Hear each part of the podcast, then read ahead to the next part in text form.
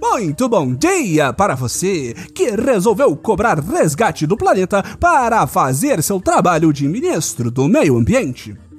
Muito boa tarde para você que chorou assistindo a live do Lula com o Reinaldo Az... Digo, a live presidencial ao vivo nas redes sociais dessa semana.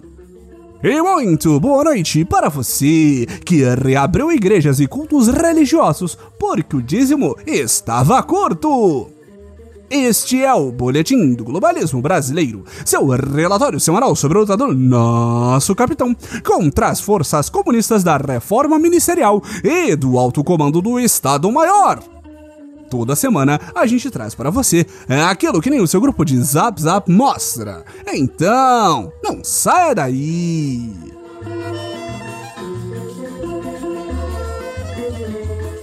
Patriotas, esta semana tivemos mais provas de que o nosso capitão é mais astuto do que a mídia esquerdista diz.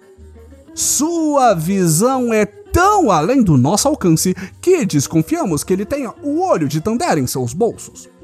Este homem, máquina, besta enjaulada com ódio dos comunas, conseguiu enxadrar e expurgar quatro militares comunistas que estavam infiltrados em cargos de poder e que, segundo sua rede de informantes particulares nem um pouco psicopatas, estavam estavam planejando derrubar nosso capitão e tomar o poder para os sovietes. A queda dos dominós começou com a saída do agora ex-ministro da Defesa, General Azevedo e Silva, enquanto o episódio da semana passada do boletim agraciava vossos ouvidos na última segunda-feira. Azevedo já vinha demonstrando sinais de que por baixo daquela farda verde-oliva havia uma camiseta vermelha com o rosto de Che Guevara estampado. E que as estrelas que ostentavam eram, na realidade, a égide do petismo, tal qual uma melancia, verde por fora e vermelha por dentro não uma, mas duas vezes seguidas, ele havia contrariado nosso presidente, que queria, porque queria, demitir o comandante do exército Edson Pujol, depois que este falou que as Forças Armadas são instituições de Estado e não deveriam servir a nenhum governo específico. Que absurdo! Como assim os generais não querem se dobrar às vontades do capitão presidente? Para que serve a faixa que Bolsonaro recebeu do vampiresco Temer se não puder jogar war com os milicos reais a seu bem entender? Azevedo, em vez de seguir as ordens do líder máximo das suas forças armadas, como ele gosta de se referir, optou por proteger o comando dos Verde-Olivas. O que é uma clara indicação de que ambos os dois estavam planejando um golpe contra o menos golpista dos presidentes neofascistas, atacando nosso amado Jair como os caroços de melancias que guardavam dentro de si. A única decisão sensata e correta foi dar um checkmate em Azevedo para colocar o bolsonarista de carteirinha, General Walter Braga Neto, em seu lugar. Mas não pense que essa foi a única mudança nas Forças Armadas, patriota. No dia seguinte, o ministro recém-impossado ainda admitiria o centro do Celeuma, Edson Pujol, e de quebra Ilques Barbosa da Marinha e Antônio Carlos Bermudes da Aeronáutica. Além do furdunço dos últimos dias, Edson Pujol cometeu a gafe e, por que não, o pecado de deixar nosso Messias no vácuo várias vezes, dando o cotovelo quando o presidente tentou apertar sua mão quem ele pensa que é para não querer se contaminar com o que quer que esteja na mão do presidente da República no meio de uma pandemia. Ele deveria se sentir honrado de ter em seu corpo o exato mesmo vírus que nosso capitão carregava. Além disso, o agora ex-comandante do exército se recusou a emitir uma nota contrária à decisão do STF em favor da suspeição do ex-juiz Mouro no caso contra o Kraken de Nove Dedos de São Bernardo, uma clara demonstração de suas tendências comuno-esquerdistas. Os outros dois chefes das Forças Armadas foram demitidos por serem buchas mesmo.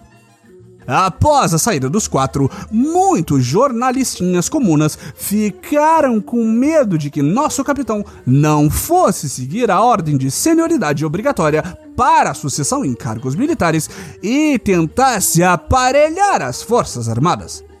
Nananina não, comuninha! Quem aparelhou as Forças Armadas foram os petistas. Aqui na Nova Era estamos desaparelhando com o menor orçamento militar em 15 anos. Mas não pensem que os cargos ficaram vagos por muito tempo. Na quarta-feira, nosso novo ministro da Defesa anunciou os nomes escolhidos para as cadeiras vazias. Na Marinha, entra o almirante Almir Garnier Santos. No Exército, o pauleirante Paulo Sérgio Nogueira de Oliveira e na aeronáutica, o carleante Carlos Baptista Júnior. Bem-vindos, patriotas! Mas essa mudança das chefias das Forças Armadas não se deu por conta apenas da desfeita do chefe do exército e sua resistência em apoiar o presidente. Aqueles que dizem que as mudanças foram feitas para encobrir a escolha de Flávia Arruda, do PL do Distrito Federal, como a nova ministra-chefe da Secretaria de Governo, órgão responsável por fazer negociatas políticas. Além de ser parte dos nossos amigos e rivais do Centrão, ela também é esposa do ex-governador do Distrito Federal, José Arruda, que deixou o governo preso por corrupção. Mas não foi nada disso, patriota! Vários de vocês nas redes sociais apontaram corretamente que as mudanças foram resultado do trabalho incansável do nosso cansado general Augusto Heleno, que sozinho descobriu uma trama macabra dentro dos quartéis para derrubar nosso presidente.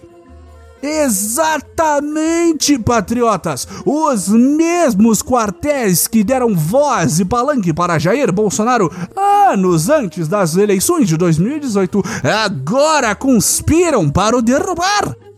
Faz todo sentido isso aí, General Heleno. A rede de informações pessoais alucinógenas do presidente está funcionando como nunca.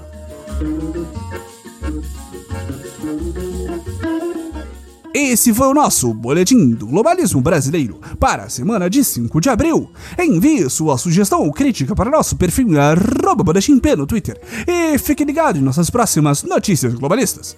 Se possível, ajude a espalhar a palavra do Boletim avaliando nosso humilde programa no Globalista Apple Podcasts cometendo um patriótico compartilhamento de nossos episódios e considerando apoiar nossa campanha de financiamento coletivo em padrim.com.br barra boletim do globalismo brasileiro. Tudo junto.